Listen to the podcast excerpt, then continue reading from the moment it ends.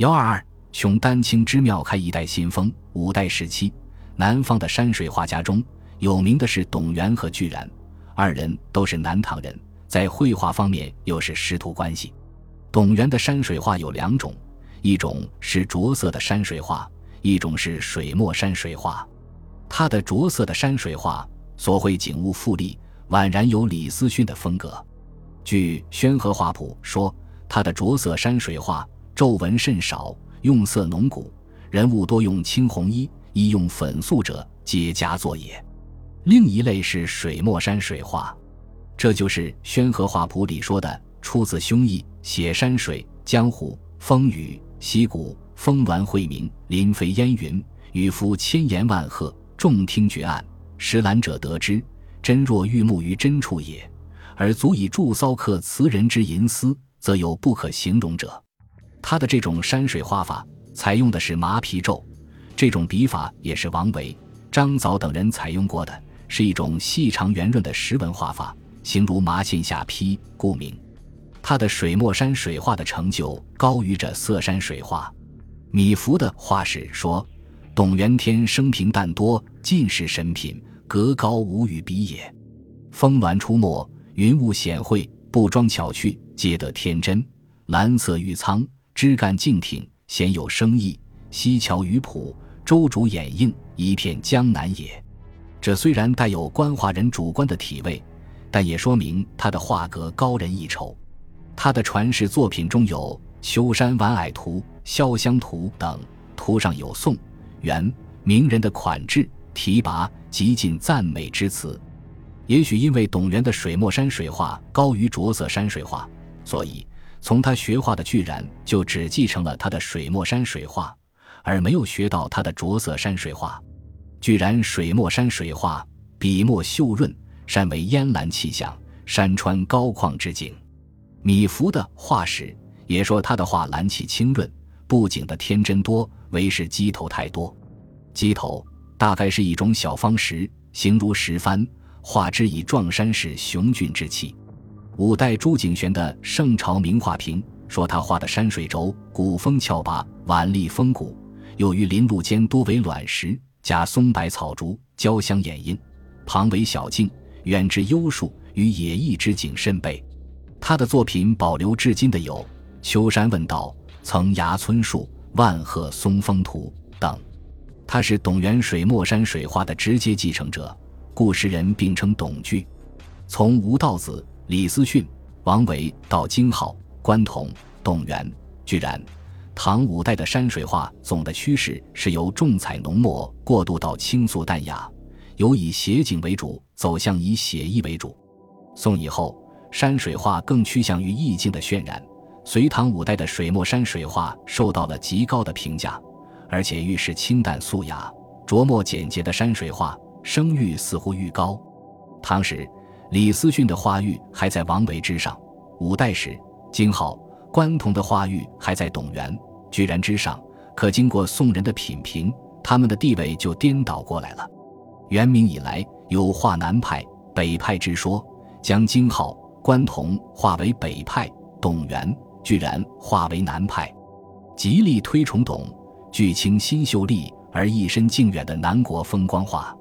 这一变化的过程。是与文学艺术的总体发展变化分不开的。从文学上来讲，唐宋的古文以便骈俪的早诗为简练质朴，大幅散文化，诗词清爽雅致，都在客观上带动了其他艺术品向精神凝练的方向发展。从雕塑、建筑艺术上讲，也逐渐由人物雕塑的丰腴、建筑上的敦厚，走向了清瘦与灵巧。这些自然与绘画艺术互为因果。互相影响，使得绘画艺术越来越欣赏清素淡雅。进一步讲，也是与汉民族的审美心理因素分不开的。长期从事于农业的汉民族，与青山绿水总有体味不够的心理。大自然表层的浓妆艳抹固然能与其美的快感，但那幽山远云、枯藤老树、朝雾夕阴，更有无穷的想象和寻味，使汉民族寄托情思。生发想象的最佳境缘，绘画是情思、幽怨、想象等最理想的载体。水墨山水画的倾诉平远，正适合了这种审美心理，因而，在宋以后受到高度重视而迅速发展起来。三花鸟禽兽画隋唐五代，除了人物画、山水画外，花鸟禽兽画的成就也很突出。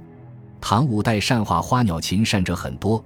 前面提到的唐太宗时从西域来到中原的尉迟乙僧，既是一位人物画家，也是一位花鸟画家。与他同时的，还有从西域来的僧人康萨陀，也以善画花鸟称名于中土。唐时僧人晏从的《后画录》说他画的出花晚叶，变态多端，一手奇琴，千形万品，足见其这方面的功底。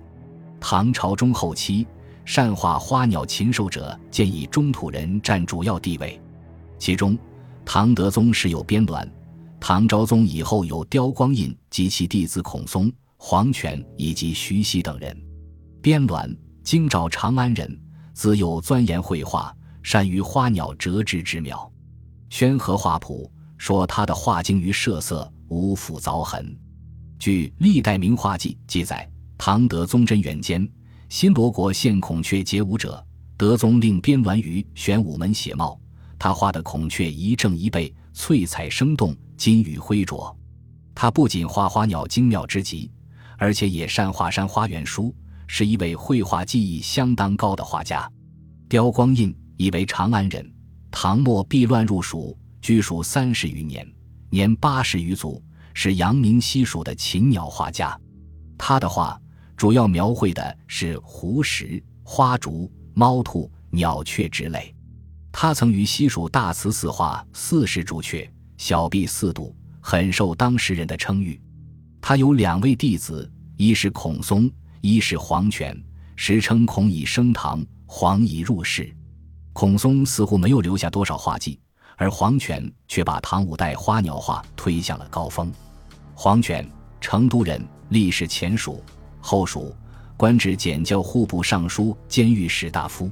他从事于雕光印，同时又取法于当时西蜀众多画家，能够自成一派。作品主要是描绘宫廷中的异兽珍禽，所绘禽兽羽毛丰满，奇绘花卉，勾勒精细，几乎不见笔迹，用以青色染成，称之为写生。据说后蜀广正癸丑岁。他在后蜀八卦殿壁上画了一只野雉，正好有五方石在这座殿上献鹰于蜀主。这只鹰误将壁上的野雉认以为真，几次要飞起来扑扯它。蜀主孟昶看到这种情景，惊叹不已。可见黄泉写生的真妙。《宣和画谱》说他的画：山花野草、幽禽异兽、西岸江鸟、吊亭古茶，莫不惊绝。古今画鉴也说，黄泉画枯水，信笔涂抹，画竹如斩钉截铁。清代姚继恒的《好古唐家藏书画记》描绘黄泉的一幅金盆玉歌图，说：大幅着色牡丹下，金盆群歌相遇，有玉者，有不玉者，有将玉者，有玉罢者，有自上飞下者。其十一歌，个个生动，即体物之妙，真神品也。黄泉的花鸟禽兽画。及前人之所长，开创了五代宋以后花鸟画富丽丰满的一派，成为宫廷花鸟画的主体。与黄泉花鸟画具有不同风格的是南唐徐熙的花鸟画。徐熙出身江南险族，他一生高尚不世，过着处世生活。他放达不羁，多壮江湖所有，听花、野竹、水鸟、渊鱼、金传世浮燕、陆鹰、蒲藻、虾鱼、从燕。折枝、圆书、孙苗之类是也。又灵毛形骨清秀，而天水通色。宣和画谱也说，他草木虫鱼妙夺造化，非世之画工形容所能及也。常常扬游于园圃间，每遇景则流，故能传写物态，未有生意。至于穿者、甲者、华者、使者，欲乎豪良勇之态，连长森树之状，更能趋近其态。达到了传神入化的境界。黄泉的画注重景，注重色泽；徐熙的画注重意，轻墨淡写，以水墨为主。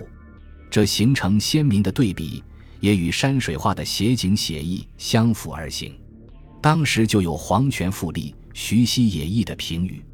沈括在《梦溪笔谈》里评论两家的绘画时说：“朱黄画花妙在复色，用笔极心细，但不见墨迹，但以青色染成，谓之写生。徐熙以墨笔画之，书草草，略施丹粉而已，别有生动之意。”宋人注重于绘画的写意，经过他们的评论，徐熙的花鸟画又似乎高出了黄泉。徐熙死后，他的画被收入皇宫，宋灭南唐，将其作品捆载于开封。据说宋太宗音乐图书，看到他所画的《安石榴书》一本，树上有石榴百余枚，曾嗟叹良久，说花果之妙，无独之有稀矣，其余不足观也。在花鸟禽兽画中，唐五代的牛、马画和其他兽类、畜类画也是很多的。而且艺术水平也达到了纯熟的地步。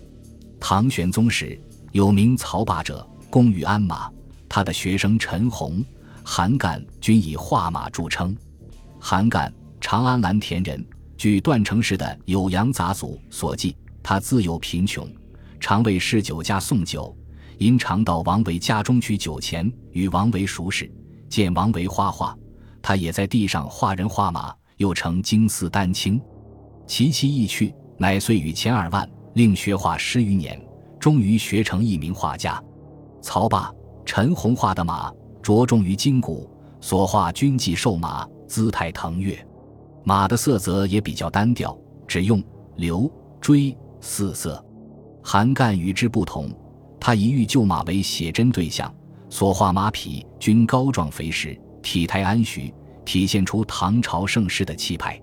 以画牛著称的有韩晃及其弟子戴嵩等人。宣和画谱说，韩晃于人物画之外，牛马尤工。昔人以为牛马目前进袭，状最难似，晃落笔绝人。世传的《五牛图》即是韩晃的作品，其弟子戴嵩的牛画也是当时的名作。隋唐五代的绘画成就是多方面的，绢帛的绘画艺术与壁画。石窟画艺术交相辉映，让人有美不胜收之慨。其绘画艺术水平的不断提高，又影响到这一时期文学、书法、雕塑、建筑等艺术的不断提高，使这一时期整个文化艺术显现出空前繁荣的局面。